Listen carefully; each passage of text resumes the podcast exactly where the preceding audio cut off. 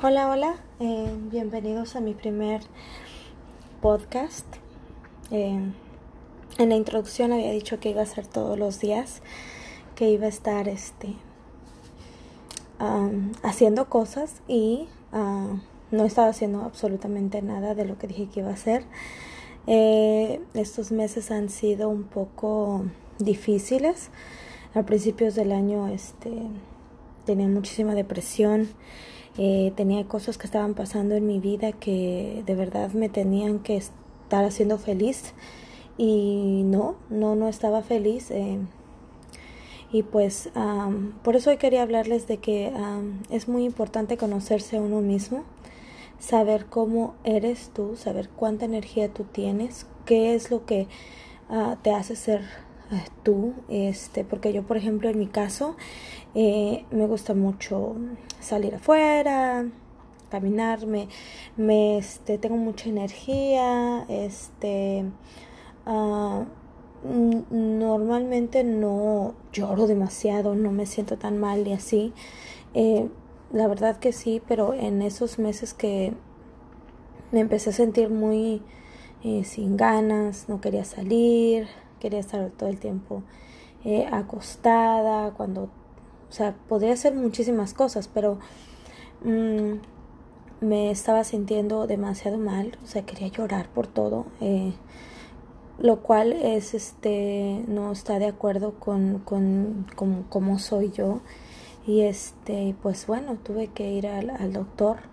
Eh, y, pues sí, me, me, di cuenta de que sí estaba pasando por un episodio de depresión. Y gracias a Dios ahorita estoy, estoy muy bien. Em, eh, quiero hacer muchísimas cosas. Eh, me cuesta y siento que no sé si a muchos les pasa, quizá no, quizá solo me pasa a mí, pero eh, me cuesta mucho saber qué quiero hacer con mi vida. No sé cómo... me marcó mucho mi infancia. Siempre fui una niña muy callada. Mi madre era muy este controlaba todo, o sea, ella era la que, o sea, por ejemplo, ella me elegía mi ropa, mis zapatos, o sea, yo nunca podía escoger nada. Eh, la verdad que tuve una, una relación muy abusiva con mi mamá. Y este, entonces cuando llegué al punto de ya ser adolescente, eh, me, me, me, me, todos estos, estos años me ha costado mucho trabajo definir quién soy. Eh, y no solo en cuanto a mi vestimenta, sino a qué es lo que yo, yo pienso, porque me vienen estas cosas de que lo estoy pensando yo, uh, yo, yo, yo, o viene de toda esa enseñanza y ese abuso que viví. Entonces ahora eh, me es un poquito difícil, eh, ya esto en este, últimos años he aprendido muchísimo. Eh, pero aún me cuesta, por ejemplo, tener confianza en mí. Me ha pasado que he querido tener, hacer, iniciar un proyecto y estoy muy emocionada y, y um, eh, estoy muy entusiasmada, tengo toda la energía y de repente eh, hay una vocecita, no es que esté loca, ¿verdad? Pero hay una vocecita en mi mente que empieza a decirme, pero ¿cómo le vas a hacer? ¿Pero cómo vas a empezar? Pero, pero, pero, pero, pero, y lo único que empiezo a oír son puros peros. Entonces eh, me trastorna, me, no sé, me, me, me no sé, y, y, y acabo a veces por decir, ¿sabes qué? No, no voy a hacer esto eh, tengo que pensarlo muchísimo mejor. Por eso yo siento que yo funciono mejor, y eso mi esposo me lo ha dicho así, yo funciono mejor cuando eh, sé que tengo que hacer algo y lo hago en el momento. Eh, funciono mejor de esa manera porque sé lo que tengo que hacer, sé que lo tengo que hacer y lo hago y ya. Y lo hago, está hecho ya. Porque si lo pienso demasiado, me termino o una arrepintiendo, dos termino sintiéndome muy mal y diciendo, hoy no va a funcionar y autosugestionándome y diciendo, no, no va, no va a pasar. Y, así está, así ha sido mi vida. Entonces pretendo empezar a cambiarlo desde este momento haciendo, eh, grabando todos los días. No sé qué estupidez voy a poner, no sé de qué estupidez voy a hablar o de qué cosa voy a hablar, la verdad pero pretendo que este podcast me ayude a, a sacar mis ideas, ¿no?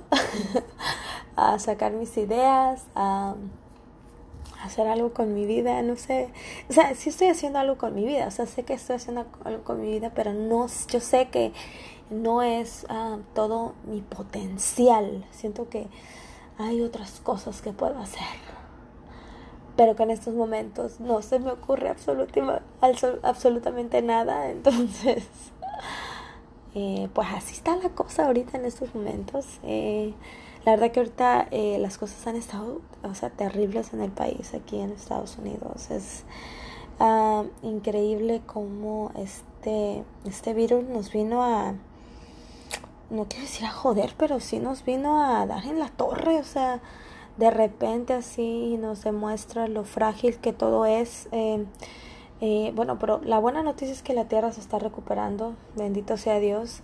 hay lugares que ya eh, se ven hermosos, o sea, y eh, nos damos cuenta de que no cuidamos la tierra lo suficiente, no cuidamos nuestros mares, no cuidamos nuestra, nuestra flora, nuestra fauna, no, no cuidamos absolutamente nada, este, y lo digo en general, no lo digo como tú eres el que no cuidas, no, lo digo en general, este, yo siempre le he dicho a mi esposo de que si toda la gente tomáramos de la naturaleza solo lo que necesitamos, eh, o sea, la naturaleza se mantendría y, todo estaría bien. Si tú cortaras un árbol y sembraras otros tres y así, eh, yo pienso que sí, este mundo sería mejor, pero pues también tenemos las compañías este, grandes que, o sea, se benefician de todo eso de cortar árboles y, y bastantes cosas. Eh, muchísimas compañías grandes se, se lucran y, o sea, prefieren esto, tener dinero y todo eso, no les importa porque pues al final eh, a esas compañías les importa el dinero, todo lo que genere. Mm, y, o sea, hay animales que están en peligro de extinción y, o sea, ay no, estos días he estado viendo muchos documentales en Netflix, o sea, de, de los animales y todo eso. Y, ay, sí, es increíble tanta, tantas cosas tan hermosas que tenemos en este mundo. Tantas y tantas están acabando por el hombre, porque, por ejemplo, estaba viendo un documental súper, de verdad que se los recomiendo, es, es, es, es, es de pesca y de pescados y eso, de todo lo que hay bajo el mar y es increíble. Imagínense si no todos nos pudiéramos meter debajo del mar eso ya estaría hecho, hecho mierda, de verdad, porque digo, o sea, o sea, porque es hermoso, es, es increíble todo lo que la naturaleza tiene para darnos, es, es, es bello, es bello. Si a través de la tele es hermoso, ahora imagínate en persona ver toda esa cosa tan hermosa. Eh, es, es, es increíble que todo se está acabando y o sea pasan bastantes cosas he visto documentales acerca de eh, la pesca y cómo eh, todas este estas y toda la industria pesquera cómo está acabando con varias especies de de pescados que antes veías y ahorita ya no ves casi ninguno y también estaba viendo una, una serie un es un, es un canal de YouTube eh, donde pues se promueve la pesca y estaba viendo a disculpen el background, ese es mi hijo. Eh, y este estaba viendo este programa y es es acerca de cómo eh, este muchacho empieza a pescar en todos lados y creo que fue a pescar en las costas de México por este este por las costas de México y estaba diciendo que prefería pescar a México, que porque había menos restricciones y cosas así. Y digo, bueno, por saltarnos esas cosas, o sea, si tú vives en Estados Unidos y tienes la oportunidad de pescar en tu en tu en tu ciudad, ¿para qué te vas a ir hasta México a pescar? Y luego se les acercaron unos policías de, de México y esta gente empieza como a decir de que, ay, casi nos, casi nos, a ver qué nos pasa, a ver si salimos vivos de aquí, ay, por favor, o sea, sí, México tiene sus cosas y la policía no es tan confiable, pero, o sea, no es para tanto, ¿no? Y, o sea, solamente se subieron, les dijeron que, pues, que había restricciones también y no cinco pescados y que había ciertos animales que no podían pescar. Y esta gente así de que ay pero por qué si estamos aquí en México que no sé qué. Yo digo o sea sea no porque no estés en tu país no tienes que respetar o sea yo eso es lo que me da más coraje porque digo aquí estás aquí en Estados Unidos y si eres latino hispano eh, eh, hablas español y de donde seas, eh, todo el tiempo escuchas esos comentarios de que, ay, véanse a su país, o sea, todo el tiempo, o sea, no hay ni una vez que tú digas, ay, ya. Eh, siempre hay alguien que es racista y que anda haciendo eso. Y, y yo le contaba mucho a mi esposo y le decía, oye, este, es increíble que acá nosotros tengamos que venir y si quieres abrir un negocio, es una serie de cosas que pasan y, y, no puedes abrir un negocio y la mayoría de los negocios de los hispanos son tiendas mexicanas y cosas así pero te vas a México y en México eh, los hoteles más lujosos los hoteles hasta los hoteles pequeños son los dueños son personas de estas estadounidenses o sea son de Estados Unidos o sea son gringos o sea, y, y digo, por eso en México tampoco eh, prosperan o prosperamos eh, eh, no hay esa mm, prioridad hacia las personas mexicanas de que digan nosotros el gobierno o quien sea te vamos a ayudar a que hagas tu negocio porque eres, eres de aquí, darle prioridad a la gente que vive ahí, o sea, no darle prioridad a la gente que tiene más dinero. Eh, yo fui a México hace, hace, hace un año, hace unos dos años, y yo me acuerdo que me decían mucho que había un iHub, que había Starbucks. Y sea, ¿cómo crees que vas a ver Starbucks? Cosas así. El McDonald's sí yo ya sabía y el KFC ya lo había visto porque hace como 10 años. Eh, hace, no tiene mucho que me vine para acá. Entonces ya estaba, ya estaba el McDonald's, ya estaba el, el, Jack, in the, el Jack in the Box, ya estaba el KFC, el Kentucky Fried Chicken y este ya estaba ese. Híjole, pero cuando fui ya estaba Starbucks, IHOP. Yo decía, wow tantas fondas de comida tan rica que hay aquí, eh, tantas señoras que salen a vender sus tamales. Y, y también hay una parte de la sociedad también ahí. Por ejemplo, yo fui, este, pasé a McDonald's porque vendían un pie de queso que dije, o sea, va a estar buenísimo este pie de queso. Dije, lo quería probar y es increíble porque yo, pues, bueno, aquí en Estados Unidos, eh, el McDonald's es pues, la comida más barata, de esa comida así, este, chatarra, pues, es la comida más barata. Y cuando fui a México, o sea, era como que las señoras así súper entaconadas, súper acá, o sea, como diciendo, quítate pobre. Y este, y a mí me sorprendió bastante de que sí, o sea, y yo digo, híjole tantas señoras que salen a vender su comida y así. Yo me acuerdo cuando iba a la escuela en México que a la hora del recreo eh, la señora estaba vendiendo comida y eran comida riquísima, este, los tianguis y todo eso. Y el señor que pasaba vendiendo tamales, lo escuchabas, este, pues aquí no hay nada de eso. Eh, aquí hay restaurantes, hay pues lo más eh, rápido pues son los restaurantes de comida rápida que es este, McDonald's y todos esos tipos. Este pero híjole aquí es muy difícil que te dejen vender comida. Aquí la gente bueno donde yo estoy eh, hay gente que empezó vendiendo comida o sea está súper bien pero pues em, como todos empiezan a ganar mucho dinero y la comida empieza a decaer y pues sí así todos los negocios quiebran eh, pues sí, o sea, está difícil. Aquí todo...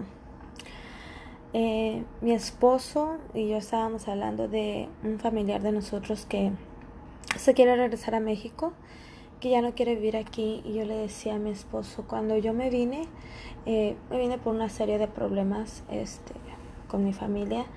Eh, mi, mi, este, mi intención no era quedarme aquí, pero pues Dios me, me guió y pues ahora vivo aquí. Pero pues me gustaría regresar a México y, vivir allá porque eh, yo le decía a mi esposo que aquí en México trabajas para vivir y aquí vives para trabajar. Así es. Eh, no, en México yo lo que extraño más es la gente, es eh, que conoces a la vecina, a la señora de la tienda, te pones a echar el chisme y se te iba todo el día y todo eso. Entonces, y aquí no, aquí este, yo con decirles que llevo ya, bueno, aquí en donde vivo ahora ya llevo más de tres años, eh, conozco al vecino, pero, o sea, no es de que lo conozca y le diga, ay, hola manito, ¿cómo estás? No, no, no, es un señor y te saluda de buenos días, buenas tardes, pero pues nada, no sabes nada de esa persona. Y así pasa con todo, casi toda la gente de aquí de la cuadra, o sea, no conozco a nadie. Eh, de hecho, tengo una app que se llama, este, como, eh, como tu vecino así, y puedes encontrar casas que están alrededor de la tuya. O sea, puedes encontrar casas alrededor de la tuya y este te pones en contacto con ellos y cosas así. Y pues ese app conocí nada más a una persona. Digo la conocí porque nada más pues hablé por ahí con ella por texto. Fue porque se me perdieron unos paquetes este, ella me decía, wow, este, ¿y tú dónde vives? Y yo le dije, ¿no? Y dice, no, este, ya casi toda la gente que yo conocía se ha mudado de ahí. Ah, dice, ya hay pura gente nueva y aquí pues casi nunca hablan. Y yo decía, es tan diferente la cultura porque yo decía, bueno, ah, no te imaginas que vas a estar tan solo. Eh, o sea, aquí muchísima gente está sola eh, o sea, no haya disque amigos, tienes conocidos. Y yo me acuerdo mucho en México cuando te llegaba la vecina así de la nada. Y le decías, pásale y te tomas un café y todo eso. Aquí no. Aquí, si tú quieres ir a visitar a alguien, le tienes que avisar con mucho tiempo. O sea, y cuando digo, ay Dios, esos niños se están matando, están juegue y juegue. Este, digo, aquí, si quieres ir a visitar a alguien, la forma gringa es le avisas una semana antes para que ellos estén. Porque si llegas así de la nada, se te van a quedar viendo así como que, ¿qué haces aquí? ¿Quién te invitó? ¿Me entiendes? Entonces, sí, quería hablar un poquito de eso. Eh, no sé si es que ya me estoy envejeciendo o que simplemente ya me cansé de vivir aquí.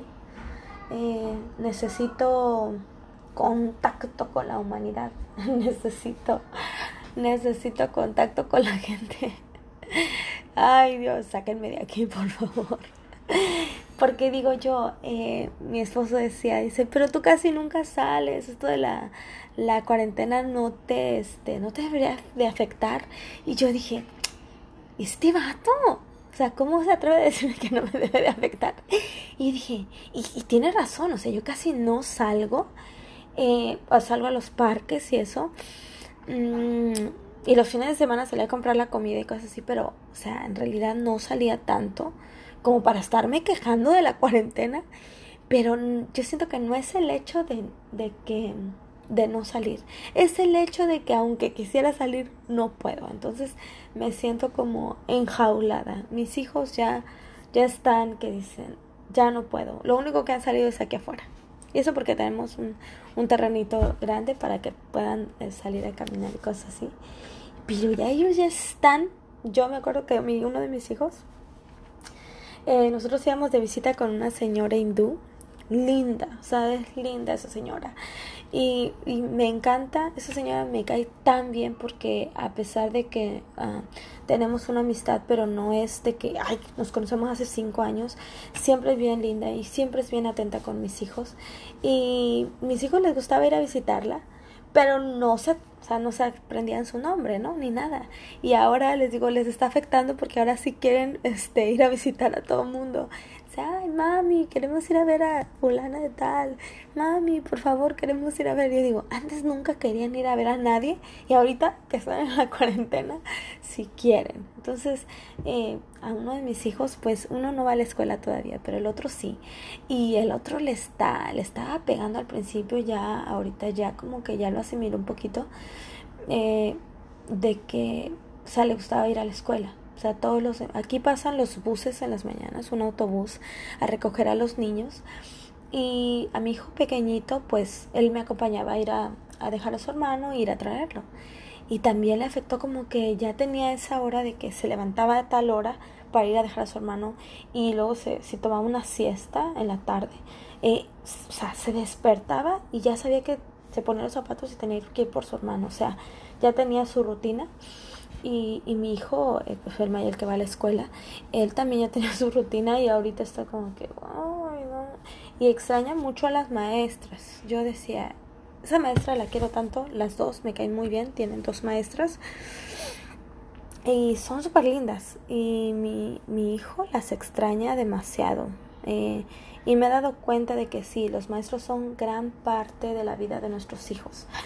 Eh, a veces no te caen tan bien, eh, pero hay muchos maestros que son buenísimos, que se preocupan por tus hijos. Por ejemplo, la maestra de mi hijo, a pesar de que él no, pues apenas va en el kinder, o sea, él no, no es como que le van a poner grados y cosas así, pero él, este, Um, ella me llama cada semana para ver cómo está el niño, me manda mensajes, cómo está el niño, cómo está, eh, cómo la están llevando, es muy, muy preocupada por los niños, por mi hijo y este, lo cual estoy muy agradecida y siento que aquí, aquí en Estados Unidos no se le respeta tanto a los maestros como en otros países.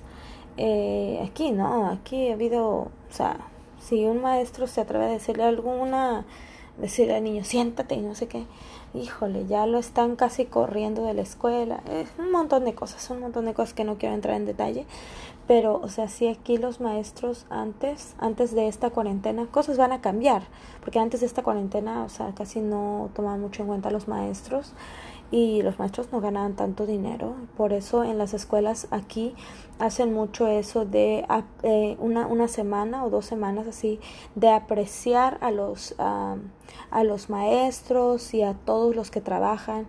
Y entonces los niños eh, se visten de cierta manera o eh, el día de, de llevar este tu mejor foto con tu maestro, porque te cae bien tu maestro. Entonces hacen todas esas cosas aquí para demostrar a los maestros que a pesar de que no ganan tanto, o sea, de verdad los niños los aprecian. Bueno, ya creo que ya me están llamando para que ya. Santo Dios.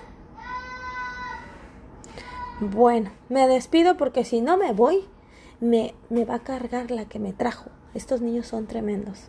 Pero cuídense eh, si puedes quedarte en casa. Si no puedes quedarte en casa, eh, porque no ganas tan bien y necesitas su cheque para vivir, eh, sal, ten mucho cuidado, lávate tus manos. Si eres un eh, trabajador esencial y tienes que salir a fuerza, eh, quiero que sepas que, aunque no parezca, te, te apreciamos y tu vida, tu vida vale mucho. Y aunque no estés trabajando ahorita, estás en tu casa y tal vez estás ah, un poco cansado igual que yo, hay que darle gracias a Dios de que tenemos salud y pedir por los que no la tienen, pedir por los, no solo los que tienen el coronavirus, sino por los que tienen cáncer, los niños que también están sufriendo y pedir también por las personas que son víctimas de violencia doméstica, porque ahorita también la pueden estar pasando muy mal. Eh, ¿Qué más les puedo decir? No sé por qué me dieron de repente ganas de llorar. Híjoles. No, hombre, estoy saliendo y estoy cayendo otra vez en el hoyo. Pero no, estoy, estoy bien. Eh, le doy gracias a Dios por eh, la vida de toda la gente. Eh, le pido a Dios porque todo el sufrimiento de toda la gente termine. Porque porque termine ya esta cuarentena también pero porque las cosas cambien en el mundo y podamos ser mejores personas y eh, por todas esas personas que son esenciales que este, este, cuando llegue otra vez a estar todo esto a la normalidad, se les aprecie más, se les aprecie más a los doctores, a las enfermeras, a, a todas esas personas que hacen posible que, eh, que todo siga funcionando. Eh, cuídense mucho, manténganse saludables. no solo mentalmente, físicamente, y espero yo también seguir con salud mental y físicamente estar mejor. Este, y pues nada, para adelante, porque para atrás, ni para coger impulso. Besitos, bye.